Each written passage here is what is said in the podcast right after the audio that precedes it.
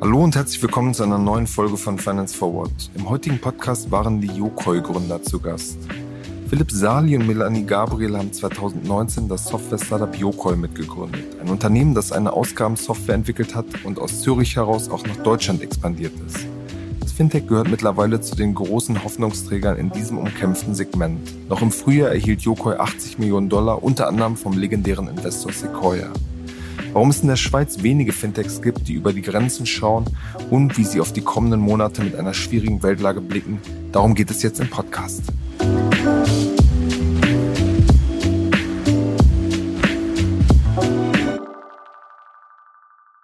Hallo Melanie, hallo Philipp, herzlich willkommen bei Finance Forward. Hallo Kasper, schön hier zu sein. Hallo Kasper. Ihr habt ja ähm, euer Fintech in äh, Zürich gegründet, seid einer ähm, der wenigen jungen Finanzplayer, würde ich sagen, der über die Ländergrenzen hinweg ja auch Erfolg hat. Sonst war es in der Vergangenheit eher so, dass es äh, in der Schweiz eigene ähm, Fintech-Startup äh, gab, wie zum Beispiel Neon als, als Neobank und nicht, nicht wie in Deutschland N26, die in vielen Ländern sind, gab es da quasi so ja, lokale Champions, würde ich mal sagen. Woran liegt das eigentlich? ich denke, äh, es gibt einiges, das aus der Schweiz kommt, das gar nicht wirklich so bekannt ist, wie zum Beispiel Checkout.com, ähm, ein doch sehr erfolgreiches äh, das stimmt, ja. Startup, Scale-up, welches es über die Landesgrenzen hin, hinaus geschafft hat. Und dann gibt es sehr viel im, im Biotech-Bereich, ja, Chemiebereich ähm, bei dem man als, äh, als Consumer eigentlich gar nicht wirklich viel davon mitkommt. Aber du, du hast natürlich recht, im, im B2C besonders, dort äh, gibt es noch sehr wenig aus der Schweiz. Ich glaube, wir sind dort auch noch ein bisschen, wir hinken dort noch ein paar Jahre hinterher, ähm, was auch das ganze, die ganze ähm, Education anbelangt, äh, an Universitäten, um, als, um das Startup als potenziellen Einstieg äh, überhaupt zu positionieren. Aber wie, wie erklärt ihr euch speziell das bei dem, einem Fintech-Markt? Ist es, liegt es auch ein bisschen an der Währung, dass es schon die Schweiz nochmal ein bisschen rausfällt innerhalb von Europa und dass man vielleicht eigene Lizenzen irgendwie braucht? Oder wie, wie erklärt ihr euch das? Ich war ja selbst ein paar Jahre bei der UBS und bei der Credit Suisse tätig und ich denke, es liegt weniger als an der Währung, mehr am Angebot. In der Schweiz im Finanzbereich, Finanz, Financial Service Bereich gibt es doch einige auch sehr coole Einstiegschancen für Universitätsabgänger, aber auch sonst äh, im, im Berufsleben. Und dann äh, die ganze Fintech-Szene ist natürlich ein, ein, ein zusätzlicher, eine zusätzliche Industrie, die aber noch gar nicht wirklich so geschaffen werden konnte, weil einfach zum Beispiel die, die Credit Suisse, die UBS, die Julius Baer, die großen Banken, aber auch die Versicherungen sehr attraktive ähm, Angebote den, den Jungen, aber auch den Berufstätigen anbieten. Stand für euch dann immer ähm, außer Frage, in, in Zürich zu starten? Ja, wir haben, ich denke, wenn man ein Startup gründet, dann besonders das erste Jahr greift man sehr stark auf das eigene Netzwerk zurück. Und wenn man in, in der Schweiz, in Zürich zu Hause ist und das Netzwerk auch dort hat, dann ist es sicherlich der einfachste Weg, um es einmal zu starten, die ersten Kunden zu gewinnen, um das erste Team aufzubauen. Man kennt Sprache, man kennt, man kennt sich rechtlich ein bisschen aus. Ähm, man kennt einige Leute, die potenziell helfen können. Man hat das eigene Netzwerk dort. Von dem her denke ich schon, dass es am einfachsten ist, dort zu starten, wo man bereits einen Fuß drin hat und bereits ein eigenes Netzwerk hat. Und ich glaube, da kommt auch hinzu, dass ähm, einfach auch die Konkurrenz eben auch nicht so groß ist, weil die Schweiz ist zwar ein spannendes Land, aber hat äh, vier Sprachen. Das heißt, auch für andere Startups, die vielleicht in einem ähnlichen Bereich tätig sind, die kommen jetzt nicht zuerst in die Schweiz. Das heißt, für uns war das auch ganz am Anfang sehr eine luxuriöse Position, dass wir gar nicht so viel ähm, Konkurrenz hatten, unsere äh, Learnings ziehen konnten und dann in die nächsten Länder expandieren. Also ich glaube, das kam uns auch entgegen jetzt in diesem Fall. Zu eurem Start seid ihr noch unter dem Namen äh, Expense Robot, seid ihr in die, die Schweizer Version von, von Hülle der Löwen, seid ihr da aufgetreten. wenn man sich zumindest ähm, von dem deutschen, von der deutschen Fernsehshow, die, die ich so verfolgt habe, fallt ihr da schon vom Produkt ein bisschen raus, weil ihr seid ja ein Softwareunternehmen, ihr richtet euch an, an andere Unternehmen und hierzulande ist zumindest äh, oft so Produkte wie irgendwie so eine Duschfee oder so, so Massenprodukte halt. Ähm, warum habt ihr das überhaupt gemacht? Also für uns war damals hatten wir war es noch nicht klar, mit wem mit welchen Investoren wir äh, rausgehen. Darum war es für uns ehrlich gesagt wirklich eine Möglichkeit, weil es ein paar spannende Investoren drin hatte, so Angel-Investoren und so. Gleichzeitig ähm, nützt natürlich so eine Plattform auch sehr stark, um ähm, die Brand Awareness in, in kürzester Zeit rauf, rauf zu ähm, schrauben. Und damals war es halt einfach so, dass, äh, dass wir die Möglichkeit hatten, ähm, uns dort ähm, zu bewerben und die fanden das äh, super, auch mal ein AI-Fintech-Startup ähm, zu haben. Und dann war es so wie eine Win-Win-Situation. Ähm, aber uns hat es natürlich dann auch gefreut, als fünf Löwen investieren wollten, weil wir uns natürlich bewusst waren, normalerweise sind, sind, ist das eine Plattform für B2C ähm, und nicht unbedingt wie in unserem Bereich B2, B2B. Aber war denn der, der angebotene Deal, ich hatte das vorhin mal kurz durchgelesen, war der denn so, dass ihr sagen würdet, das ist vergleichbar mit dem, was ihr draußen in einem normalen Markt in Anführungsstrichen bekommen hättet? Wenn es, wenn es um, um äh, Bewertung zum Beispiel, zum Beispiel Bewertung geht, dann, dann absolut, absolut. Also ich, ich denke, das größte Risiko war eigentlich, dass wir kein B2C-Produkt sind, dass wir, dass, dass die Unterhaltung gefehlt hätte und man das Produkt gar nicht verstanden hätte. Äh, aber sonst ist es, also die Show ist eigentlich da, um Startups mit Investoren zusammenzubringen. Und äh, genau aus diesem Grund haben wir ja auch genutzt, haben die Investoren, wir haben keine der Investoren vorher gekannt. Äh, und von dem her war es für uns sehr wertvoll, dort nicht nur vor, dem, vor der Kamera ein, ein Deal zu erhalten, aber auch die Investoren langfristig kennenzulernen. Wir sind immer noch mit einigen von denen in Kontakt. Aber ihr habt den Deal, glaube ich, mit, mit dem Tobias Reichmuth gemacht, richtig? Korrekt. Vor der Kamera haben wir den Deal mit Tobias Reichmuth gemacht. Der Deal ist dann nicht genau so zustande gekommen. Wir haben dann eine Seed-Runde mit, der, mit Swisscom Ventures und Six Fintech Ventures gemacht. Äh, ist aber durchaus so, dass wir weiterhin mit Tobias und den anderen Löwen in Kontakt sind. Aber Sie haben nicht investiert? Nein, Sie haben nicht investiert. Okay. Okay, dann äh, erübrigt sich da auch meine nächste Frage, weil ich hätte gesagt, mit einer Bewertung von aktuell äh, 500 Millionen stand in einem äh, Bericht, wird ja dann auf dem Papier wahrscheinlich der erfolgreichste Löwendeal äh, im deutschsprachigen Raum. man kennt ja bei den meisten die Bewertungen nicht wirklich. Von dem her denke ich auch, dass so etwas äh, sehr schwer zu beurteilen ist. Auf der anderen Seite ist sicherlich auch so, dass in der Technologiewelt, in der wir zu Hause sind, die Bewertungen tendenziell höher sind als jetzt in, in, ähm, in, in der Güter-B2C-Welt. Ähm, von dem her ähm, für mich schwierig zu sagen. Ich, ich denke sogar nicht. Ich denke sicherlich, dass es vielleicht in Deutschland noch einige gegeben hat, die danach äh, bewertungstechnisch äh, sogar noch höher gelegen sind. Es gibt jetzt ja, wenn man euer Produkt sich mal anguckt, also Ausgabenmanagement, Software in Verbindung mit einer Kreditkarte, gibt es, wenn man sich den, den deutschen Startup-Markt anguckt, gibt es da sehr viele junge, ambitionierte Player, die da auf den Markt ähm, gekommen sind in den letzten Jahren. Moss ist ein bekannter Name, aber ähm, Pleo, Spendesk aus Frankreich und Dänemark, die, glaube ich, alle mit ein bisschen unterschiedlichen Ansätzen ähm, einen, einen ähnlichen Markt adressieren. Und was ich so gehört hatte, gibt es dann schon eine, eine große Marketing-Schlacht. Ein Gründer erzählte mal hier im Podcast, dass er, als er versucht hat, das zu vertreiben, die Leute gesagt haben, oh, nicht noch so einer, der mir das hier am Telefon andrehen will. Deswegen so ein bisschen die Frage, wie, was, was macht ihr anders? Was ist euer Ansatz, da irgendwie eine Daseinsberechtigung in diesem sozusagen umkämpften Markt zu haben?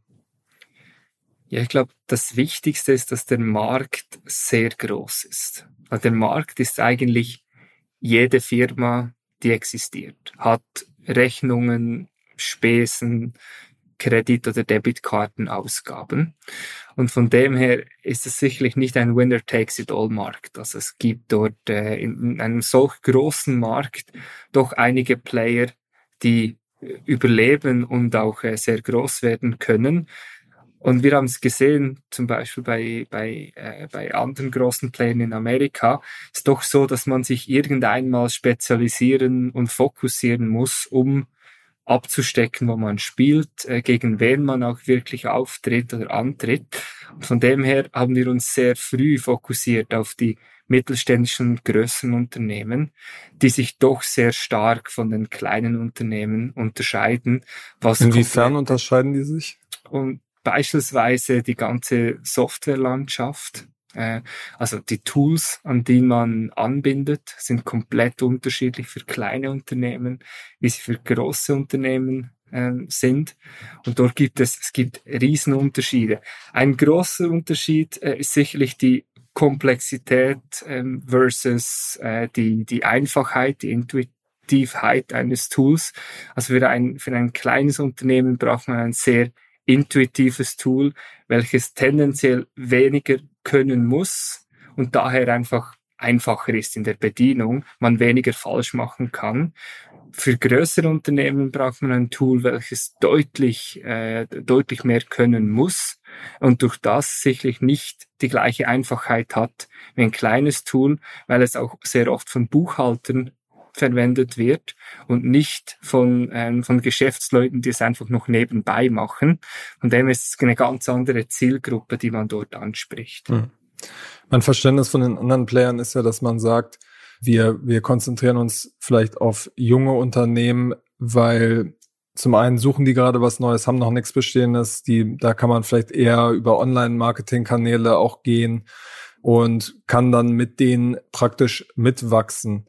Ähm, wohingegen, glaube ich, große Firmen zu überzeugen deutlich schwieriger ist, lange Entscheidungswege, vielleicht ein paar Sonderwünsche. Warum habt ihr euch trotzdem auf dieses quasi deutlich schwierigere Segment ähm, fokussiert? Ich glaube, die Wahrheit ist, dass, dass wir selbst in größeren Unternehmen zu Hause waren und dort hat es uns wirklich sehr gestört, all das, das die ganze manuelle Arbeit. Und wir haben damals schon uns immer gefragt, ja, aber war, es gibt doch so viele Lösungen. Warum kann jetzt zum Beispiel eine UBS äh, als internationale Bank nicht einfach eine von diesen Lösungen implementieren und ich muss jetzt nicht immer jede Woche meine Spesen noch manuell machen und muss nicht immer die Lieferantenrechnungen noch manuell genehmigen.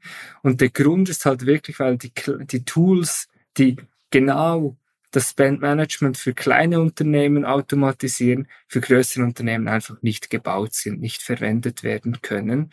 Und daher haben wir gesagt, gut, dann liegt das Problem für die Großen, dann ist das Problem für die Großen eigentlich noch gar nicht gelöst. Ähm, es ist vielleicht gelöst für die Kleinen, die können sich ein super cooles Tool aussuchen, weil es doch, du hast ja einige erwähnt vorher, die es gibt, ähm, die sind, äh, sind alles sehr gute Player. Äh, jetzt, wenn es aber um große Unternehmen geht, 50, 60 Ländergesellschaften mit hochkomplexen Prozessen, Integration und Sicherheitsanforderungen, dann ist das einfach ein anderes Tool, das gebaut werden muss, um dieses Klientel abdecken zu können. Und dort gibt es auf dem Markt wirklich noch nicht viel. Also unsere Konkurrenz, die ist sehr klein, obwohl man eigentlich, wenn man, wenn man Rechnungsautomatisierungstool googelt, dann kriegt man Tausende. Ähm, nur sind die Tausende wirklich nicht für die größeren Unternehmen geschaffen. Wie ist es denn euch dann gelungen, ähm, gerade in der Startphase die ersten großen Referenzkunden, DPD gehörte, glaube ich, damals dazu, ähm, da irgendwie zu überzeugen, sich mit so einem, sag ich mal, damals noch kleinen Startup irgendwie einzulassen und in dem Unternehmen auch so sensible Daten irgendwie anzuvertrauen? Ich glaube, das, das geht ein bisschen zurück auf die erste Frage. Auf unser Netzwerk. Also ja. das, das, würde ich auch sagen. Also ich meine, wenn wir sind ein Gründ Gründerteam von fünf Leuten, zwei davon waren selbst jahrelang CFOs, Head of Finance, haben ein riesiges Netzwerk. Das heißt, natürlich waren die ersten Kunden in diesem Netzwerk zu finden und die, mit denen haben wir dann auch das Produkt so ausgebaut, dass es wirklich die Komplexität abbildet, die ihnen auf dem Magen liegt und und das hat dann dazu geführt, dass wir dann Happy Kunden hatten, die dann wieder Reference Calls gaben und das war dann wirklich so ähm, ja, Mouth to Mouth ähm, am Anfang. Und da konnten wir dann halt immer wieder von größeren Kunden davon profitieren, dass sie dann eben wieder Referenzcalls gaben und so zu den nächsten Kunden, bei denen wir keine Netzwerkvorteile hatten, ähm, reinkamen. Weil das merken wir schon oft. Also sobald natürlich eben, wir, wir, wir sehen immer wieder die gleichen Legacy-Produkte, die, die halt seit 20 Jahren, Jahren auf dem Markt sind, wie etwa Cooper zum Beispiel. Ähm, und das kennt man halt einfach. Ähm, darum war unser, unser, also der einzige Challenge war meistens einfach reinzukommen. Sobald man reinkommt und das Produkt zeigt, ähm, ist das eigentlich klare Sache, wer das bessere Produkt hat. Aber da hat uns sicher das eigene Netzwerk am Anfang und dann die Referenzcalls von den, von den Kunden, die wir hatten, sehr geholfen. Und wie, wie betreuungsintensiv ist das? Also normalerweise ist ja die These, kleine Kunden, man versucht es stärker zu automatisieren, große eher so eine Art Projektgeschäft sogar, man muss für jeden irgendwie anpassen, wo dann wieder gesagt wird, das ist eigentlich nicht so, nicht so skalierbar, lukrativ, die Kunden bleiben lange, aber es lässt sich halt nicht so oft vervielfältigen. Wie, wie ist das in eurem Fall? Es ist durchaus so, dass es komplett unterschiedlich ist ähm, zu den Playern, die für kleinere Unternehmen geschaffen sind. Wir haben, wir, wir arbeiten account-based. Das ist so. Also bei uns betreut eine Person nicht tausende von Accounts, sondern vielleicht noch eine Handvoll oder zehn bis zwanzig, weil es betreuungsintensiver ist, aber man auch eine gewisse Beziehung hat zu den Kunden. Ähm, ist aber nicht so, dass man wie früher bei den Großkunden all ein, ein Tool für jeden Kunden baut. Wir sind eine Software-as-a-Service-Lösung. Also bei uns hat man wirklich den Vorteil, dass jede Erweiterung, die wir regelmäßig machen, allen Kunden zur Verfügung stellen. Das ist eigentlich der Grund ist, warum man heute auf Software as a Service geht, weil man die nicht mehr selbst betreuen muss äh, und nicht mehr selbst weiterentwickeln muss. Heißt aber umgekehrt natürlich, dass, dass man nicht reinkommen kann als Neukunde und sagen, ich hätte gerne ein Tool, das so aussieht. Es ist aber nicht so, dass man das, dass die Großunternehmen das heute suchen. Ähm, die Software as a Service äh, und, und Cloud-Strategie ist in den meisten doch deutlich vorangeschritten ähm, oder wird zumindest jetzt gerade äh, gelauncht. Das heißt, Unternehmen fragen sehr oft, ja, was ist denn der Best Practice Approach? Ähm, was bietet ihr denn an? Wie würdet ihr es denn empfehlen? Also man wird viel mehr noch zum Berater, was uns dann wieder hilft, weil wir können, wir, wir haben einige Kunden, bei denen wir gesehen haben, wie, wie es laufen könnte, was am besten läuft und was am besten funktioniert. Und genau dieses Wissen arbeiten wir ins Produkt ein und geben es dann eigentlich an allen unseren Prospects und Neukunden weiter. Also heute kommt man wirklich nicht rein und baut ein Produkt pro Kunde, sondern es gibt eine Software-Service-Lösung, die konfigurierbar ist. Also jeder Kunde hat dort doch noch Wünsche, wenn es um besonders wenn es um den Prozess geht, wobei das ist alles No-Code. Also dort wird nichts programmiert, spezifisch Kunden, dort wird es einfach konfiguriert im Implementierungsprojekt. Ihr habt jetzt ja vor nicht allzu langer Zeit äh, von Investoren nochmal ähm, 80 Millionen äh, Dollar eingesammelt, darunter zum Beispiel Sequoia. Ähm, überlegt ihr da jetzt in diesem Markt auch schon erste kleinere Player irgendwie dazu zu kaufen oder ergibt Konsolidierung ähm, keinen Sinn in diesem grundsätzlich sich neu entwickelnden Markt? Gut, wenn wir mal einmal äh, den B2B-Markt anschauen von den Startups und Scale-Ups, dann haben wir wahrscheinlich, das ist jetzt geschätzt, 99 Prozent der, der Player, die sich auf die SMEs, also die KMUs fokussieren. Auch weil es einfacher ist am Anfang 100, 500 KMUs als Kunden zu gewinnen. Und genau diese Player würden uns nicht helfen. Ihr wollt auch perspektivisch nicht reingehen in dieses, in diesen Markt. Ähm, für uns ist im Moment wirklich klar, dass wir eher nach oben gehen als nach unten. Äh, und von dem her wäre das ein kompletter Strategiewechsel, den wir im Moment und, und in naher Zukunft sicherlich nicht so äh, so machen werden. Das heißt, es gibt gar nicht allzu viele Targets, die für uns in Frage kommen, welche welche noch nicht allzu groß sind und welche sich auch wirklich auf die Enterprise äh, fokussiert haben. Von dem her ist das, ich glaube, für uns eher re weniger relevant, als es jetzt für andere äh, als es für andere Firmen ist. Es kann natürlich sein, dass es in der internationalen Expansion einmal dazu kommt, dass man dort mit einem Player zusammenarbeitet, Joint Venture oder vielleicht dann es auch zu einer Übernahme kommt. Im Moment ist aber bei uns wirklich nichts geplant. Mhm. Ich glaube, was, was ihr öffentlich, was ihr öffentlich macht, ist ja, dass ihr 500 Firmen als, als Kunden habt. Könnt ihr so ein bisschen Größenordnung nennen, was ähm, die anderen Kennziffern angehen, Umsatz, ARR oder sowas, was man normalerweise, wie man Software Companies äh, misst? Ja, ich glaube, äh, bei uns ähm, das, das Wichtigste ist, wir, äh, wenn man auf ARR schaut, wir wachsen ARR technisch circa ähm, ja, um 400 Prozent äh, pro Jahr im Moment. Die genauen Zahlen ist klar, dass wir die nicht äh, preisgeben. Das ist natürlich auch so. Warum nicht? Nein, das, das ist ein, das, das wäre es. Es würde uns nicht helfen ähm, und es würde äh, grundsätzlich niemanden schlussendlich äh, auch etwas bringen, weil unter einer ARR-Zahl kann man sehr vieles verstehen. Ähm, ARR ist auch nicht eine Zahl, die definiert ist. Die, die wird mittlerweile von unterschiedlichen Firmen unterschiedlich äh, berechnet. Und demher, selbst wenn ich eine ARR-Zahl höre, dann sagt es mir grundsätzlich nicht viel, äh, was recurring ist, was wirklich recurring ist. Ähm, dass wir du meinst praktisch, wie viele Leute dann ähm, da auch abspringen, also dass man auch mit reinrechnet, wie viel traditionell ähm, kündigen, oder? Ja gut, ARR ähm, heißt ja jährlich, wieder, jährlich wiederkehren. Wenn man jetzt ähm, Verträge hat, die monatlich äh, gekündigt werden können, ist es dann immer noch ARR? Äh, ist, ist, ist die andere Frage.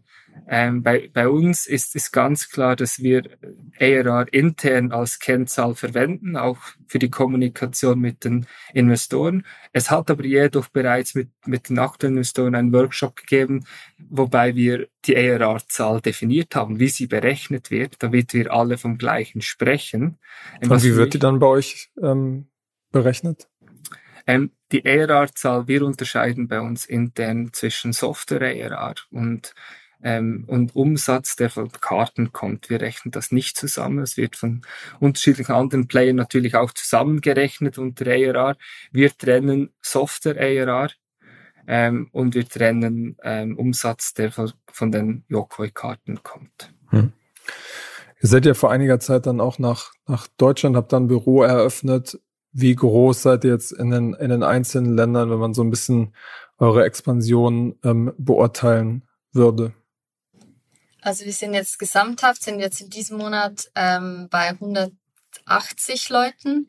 Ähm, davon sind, glaube ich, in Deutschland ähm, nur schon die Sales sind. Ähm, in Deutschland sind wir etwas über 30. Ja, genau, ja. genau und sind das halt stark am, stark ähm, expandieren, natürlich auch mit unserem neuen Office in, in Amsterdam, was ja auch unser Europe Hub ähm, darstellen soll. Von da aus werden wir jetzt in die nächsten Länder ähm, reingehen. Und unser Ansatz ist halt wirklich so, dass wir die verschiedenen Hubs haben. Also dass wir nicht nur irgendwie ein Satellitenbüro haben, wo nur Verkäufer sind, sondern dass dort wirklich auch die Kultur gelebt wird, dass dort verschiedene Departments, also das von Marketing über Customer Success, über Engineering, dass dort wirklich alles da ist, weil wir einfach darauf, da, daran glauben, dass das eigentlich ähm, uns viel schneller macht, wenn die Leute auch äh, vor Ort sind, aber halt alle Leute und nicht nur Sales.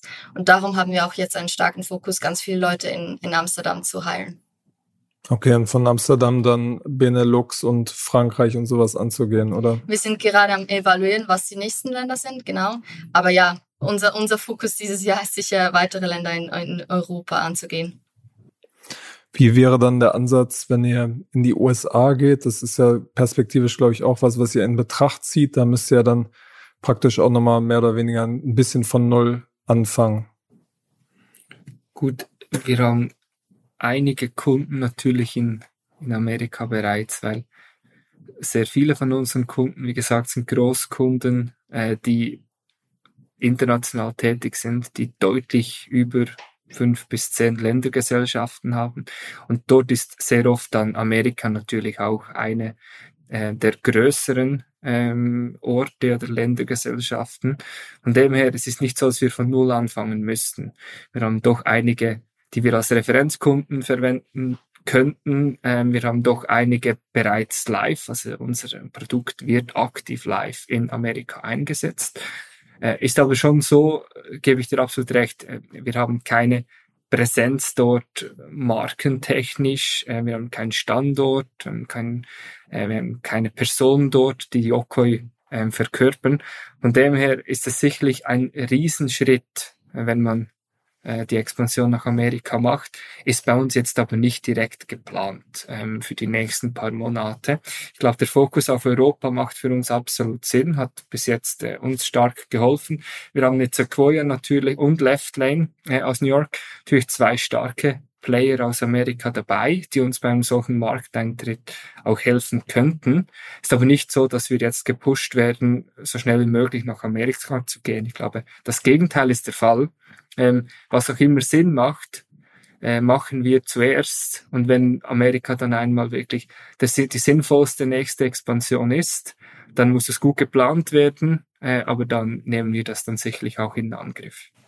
Aber das wäre etwas, was ihr euch perspektivisch eher angucken würdet als zum Beispiel den asiatischen Markt. Nein, nein, überhaupt nicht. Ähm, also für mich ist schlussendlich recht egal, ob wir zuerst den asiatischen Markt, den afrikanischen Markt oder in den amerikanischen Markt gehen. Sicherlich so, dass wir mehr Kunden im asiatischen und amerikanischen Markt haben als im afrikanischen Markt. Also ähm, dort denke ich, gibt es sicherlich eine Tendenz, ähm, entweder Richtung Amerika oder Richtung Asien zu gehen, was auch immer wirklich am meisten Sinn macht. Ich glaube, wir waren Teil vom F10-Programm, ähm, dem Schweizer Accelerator und Incubator. Die haben Offices mittlerweile auch in Singapur, was sie uns stark unterstützen könnten für den Markteintritt. Von dem her äh, ist sicherlich etwas, was wir uns auch anschauen. Und für mich würde es überhaupt äh, keinen Unterschied machen. Ich will dorthin, wo es am meisten Sinn macht für die Zeit, wo wir am meisten Hilfe kriegen, ähm, um es auch wirklich ähm, zum, zum Laufen bringen zu können. Was, was wär, wären da praktisch die Kriterien, dass ihr sagt, dieser Markt ist, ist gut für uns? Ich glaube, dass das Wichtigste sind, ist, sind mal die, die, die Großkunden, die wir angehen, wie viele gibt's von denen, ähm, wie offen sind die, was haben sie bereits im Einsatz, wie stark ist die Legacy-Konkurrenz, die Melanie erwähnt hat, ähm, wie schnell kriegen wir jemand in einem solchen Land, in einem solchen Markt, der oder die uns unterstützt, entweder partnerseitig, aber oder auch äh, wirklich als, als Yoko direkt aufzubauen. Gibt dort einige Sachen, eine recht lange ähm, Market Entry Playlist äh, oder Playbook List, äh, die wir durchgehen und auch stetig äh, weiterentwickeln. Hm. Es gab ja in den vergangenen Monaten schon so ein bisschen ähm, Tech-Skepsis an den, an den Börsen, generell überall auf der Welt, wegen der Zinsangst zum Beispiel, wegen der Unsicherheit. Wie geht es generell mit der Weltwirtschaft weiter? Eine, eine Tendenz, die sich peu à peu wahrscheinlich auch in dem sozusagen privaten Startup-Markt ein bisschen fortführen wird. Macht ihr euch da, macht ihr euch da Sorgen, was die, die nächsten ähm, 18, 36 Monate angeht? Von unserer Seite aus ist eher, eher weniger. Ist auch so, dass äh, Kunden, die, äh, die, die Yokoi, die mit Yokoi ähm, gehen, die Yokoi implementieren, sind langjährige Verträge, das sind Implementierungsprojekte, die man durchführt. Ähm, ich glaube, so kurzzeitige oder auch mittelfristige ähm, Fluktuationen, die es immer geben wird, äh, sind da weniger relevant für uns. Ähm, ich glaube, die meisten Unternehmen haben realisiert, dass IT sehr wichtig ist für sie, dass eigentlich jedes Unternehmen so ein halbes IT-Unternehmen ähm, wird und dass man dort investieren muss oder soll, Das hat uns stark geholfen und wird uns auch noch stark helfen, dass man irgendwie auf eine, wenn auch immer möglich, auf eine Cloud-Strategie, Software-Service-Strategie geht. Auch das hilft uns stark. Das sind, ich glaube, die, die großen Faktoren von den letzten paar Wochen, Monaten oder sogar Jahren, die uns heute helfen, wenn es jetzt wirklich um, um steigende äh, Zinsen geht über die nächsten zwei Jahre, ich glaube nicht, dass das groß die, die Softwarelandschaft im Ausgabenmanagement ähm, jetzt äh, betrifft. Hm. Aber was eure weitere Finanzierbarkeit angeht, wird es ja schon eine gewisse Rolle spielen, wie sich die ganzen, ähm, ja, wie die Investorenstimmung auch ist und der, der Appetit, da große Wetten einzugehen. Gut, ich denke, wenn man als Unternehmen ein starkes Wachstum aufzeigen kann, wenn man ähm, viele glückliche Kunden hat, die auch wirklich Namen haben, also wirklich die gute Brands hat, eine gute Strategie und ein gutes Team hat, dann wird man auch in Zukunft noch ähm, sehr gut äh, Geld aufnehmen können. Für uns das Wichtigste ist, wir haben bis jetzt sehr starke Partner ähm, an Bord holen können, wie zum Beispiel Sequoia. Und es geht mir da jetzt viel weniger darum, in den nächsten paar Monaten wieder neue zusätzliche Partner reinzuholen, sondern eher darum, wie können wir jetzt mit den aktuellen Partnern zusammenarbeiten, um die Ziele zu erreichen, äh, die, die wir uns gesteckt haben. Wir machen zum Schluss mal so noch so eine kleine Kategorie, wo wir ein bisschen in die Zukunft schauen, weil als äh, Gründerin, Gründer müsst ihr auch immer ähm, Predictions über die, die kommenden äh, Monate treffen, wie das alles weitergeht, auch ähm, jetzt nicht nur was, was euer eigenes äh, Business angeht. Deswegen würde ich euch so ein paar ähm, Vorhersagen vorlesen und ihr sagt ein bisschen, was dazu eure Gedanken sind. Genau, die, die erste sozusagen Frage ist, der Trading-Boom geht weiter. Die junge Generation, die in den kommenden, in den vergangenen Monaten schon ähm, irgendwie an den Aktienmarkt gefunden hat, diese Stimmung kühlt jetzt erstmal wieder ab. Was, was ähm, denkt ihr dazu? Also ich, ich glaube, die, die Jungen sind einfach ganz anders aufgewachsen mit diesen Tools. Die sind sich gewohnt, dass man da einfach auch ähm, da reingehen kann, das ausprobieren kann und Jetzt rein von dem würde ich sagen, dass das geht so weiter, weil wir halt einen ganz anderen Bezug zu Trading aufbauen als jetzt die Generation, Generation vor, vor uns. Also ich glaube, das, aber eben, ich bin immer, ich finde Predictions immer super schwierig, weil es eh immer anders kommt. Ja, ich glaube. Tradet ihr denn beide? Ich glaube, was man generell sagen kann, ist, ähm, alles ist schneller geworden man kann Apps schneller entwickeln, man kann schneller Produkte ähm, auf äh, launchen. Und von dem her denke ich, es wird schon so weitergehen.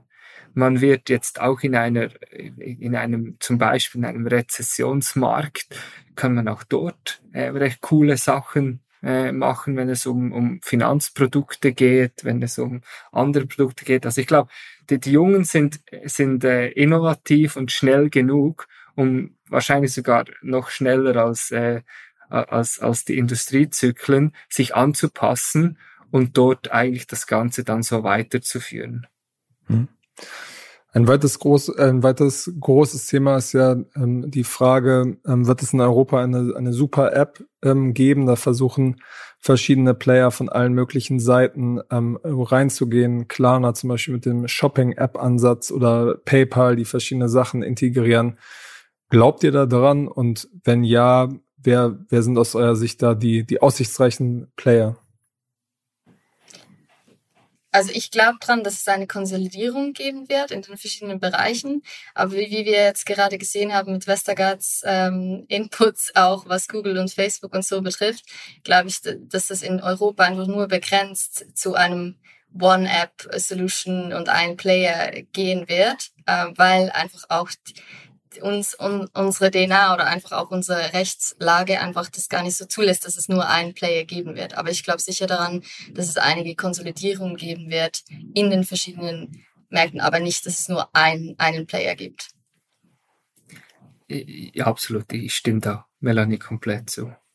Okay, und wen, wen haltet ihr da für besonders aussichtsreich? Kommt auf, also kommt auf die, die Branche drauf an. Also Klarna ist sicher in, in dem ähm, Buy Now, Pay Later Markt sicher ein, ein großer Player, aber eben Gut. je nachdem. Klarna ist wie wir eine Sequoia-Firma. Von dem her äh, eigentlich wie der, der große Bruder oder die große Schwester. Wir glauben da sehr stark an Klarna. okay, okay. Sehr gut. Ähm, das und wir nutzen sagen. sie auch selbst. Ja. Welches Fintech-Produkt wird in den nächsten 18 Monaten erfunden, was ihr euch immer schon mal irgendwie gewünscht habt, was ihr euch ähm, ja, vorstellen könnt? Also das eine bauen wir gerade und das zweite? also im Finanzbereich denke ich nicht, dass etwas komplett neu erfunden wird, was jetzt schon fast unmöglich ist mit all den Regulationen. Regula Optionen, die es gibt. Ähm, ich bin einfach froh, je mehr das von Karten, zum Beispiel physischen Karten oder physischen Papieren auf digital geht und dann auch der Schritt weiter, den wir ja auch mit Yokoi machen, auf den Automatisierungsgrad. Also dass man wirklich, äh, dass man so viel wie möglich, eigentlich so einfach wie möglich hat. Und ich ähm, es gibt wirklich etwas, das, das, hätte ich heute schon gern und ich weiß, es gibt, aber es ist einfach nicht so einfach ähm, zu, zu implementieren. Das ist, sind die, die, die Schlüssel, die ist einfach, die meisten Schlüssel sind immer noch physisch. Also wirklich jetzt Schlüssel zu Türen. Ähm, ja. ist kein Fintech-Produkt. Äh, und trotzdem etwas, was ich denke, oh mein Gott, warum trage ich immer noch jeden Tag drei Schlüssel mit mir rum, wenn wir es geschafft haben, die meisten von meinen Karten bereits auf, auf meine Apple Watch oder auf mein iPhone zu kriegen. Okay, Melanie, bei dir? Ja, also bei mir gibt es nicht das Produkt, also gerade im Finanzbereich. Ähm, also was ich einfach super spannend finde, und da ist halt auch wieder die Gründer äh, äh, Brille ist einfach, wir haben jetzt ganz viel Innovation gesehen im B2C-Bereich ähm, und ich glaube stark daran, dass wir noch ganz, ganz viel Innovation jetzt sehen werden im B2B-Bereich. Aber es gibt jetzt nicht so das eine Problem, wo ich, wo ich persönlich jetzt finde, wie Philipp, also das, den Schlüssel würde ich auch nehmen. Aber ansonsten äh, gibt es jetzt nicht das Produkt. Aber ich lasse dich gerne wissen, sobald, sobald gut, ich eine, eine Lücke sehe. Genau, und die, die letzte Prediction ist, ihr werdet im kommenden Jahr das erste Schweizer Fintech Unicorn. Checkout ist ja schnell nach London gezogen, oder? Ja, das, jetzt, das, das würde heißen, dass es noch keines gibt. Also alle. Ist, ist mein, zumindest mein Verständnis, oder? Könnte. Das heißt, das wird das erste werden, ja. Ja, die Frage ist, ob wir es überhaupt announcen würden, wenn wir es werden. Okay. ähm, aber es, es ist sicherlich, oder, oder wenn wir es schon sind, aber, äh, und, aber niemandem sagen. ähm, nein, es ist sicherlich so, dass, äh, dass wir, dass es uns eigentlich nicht immer nur um um die Bewertung geht. Ich glaube, die Bewertung, wir haben es gesehen, sind stark angestiegen. Jetzt momentan gehen sie relativ zu, zum Umsatz ähm, wieder ein bisschen runter. Für uns war es wichtig, die richtigen Partner zu finden, die uns jetzt langfristig helfen, unsere Ziele zu erreichen. Ähm, ist wirklich nicht kurzfristig eine, eine hohe Bewertung zu haben, weil wir denken wirklich langfristig. Wir haben Großkunden und die denken auch langfristig. Ich glaube, das wird schlussendlich absolut rewarded. Okay. Die diplomatische, die diplomatische Antwort auf jeden Fall. Wir sind Schweiz. Super, sehr gut. Dann ähm, vielen Dank für eure Zeit, Melanie und Philipp, und bis zum nächsten Mal bei Finance Forward. Vielen Dank, Kasper. Kasper, danke dir. Danke, tschüss. Gerne, ciao.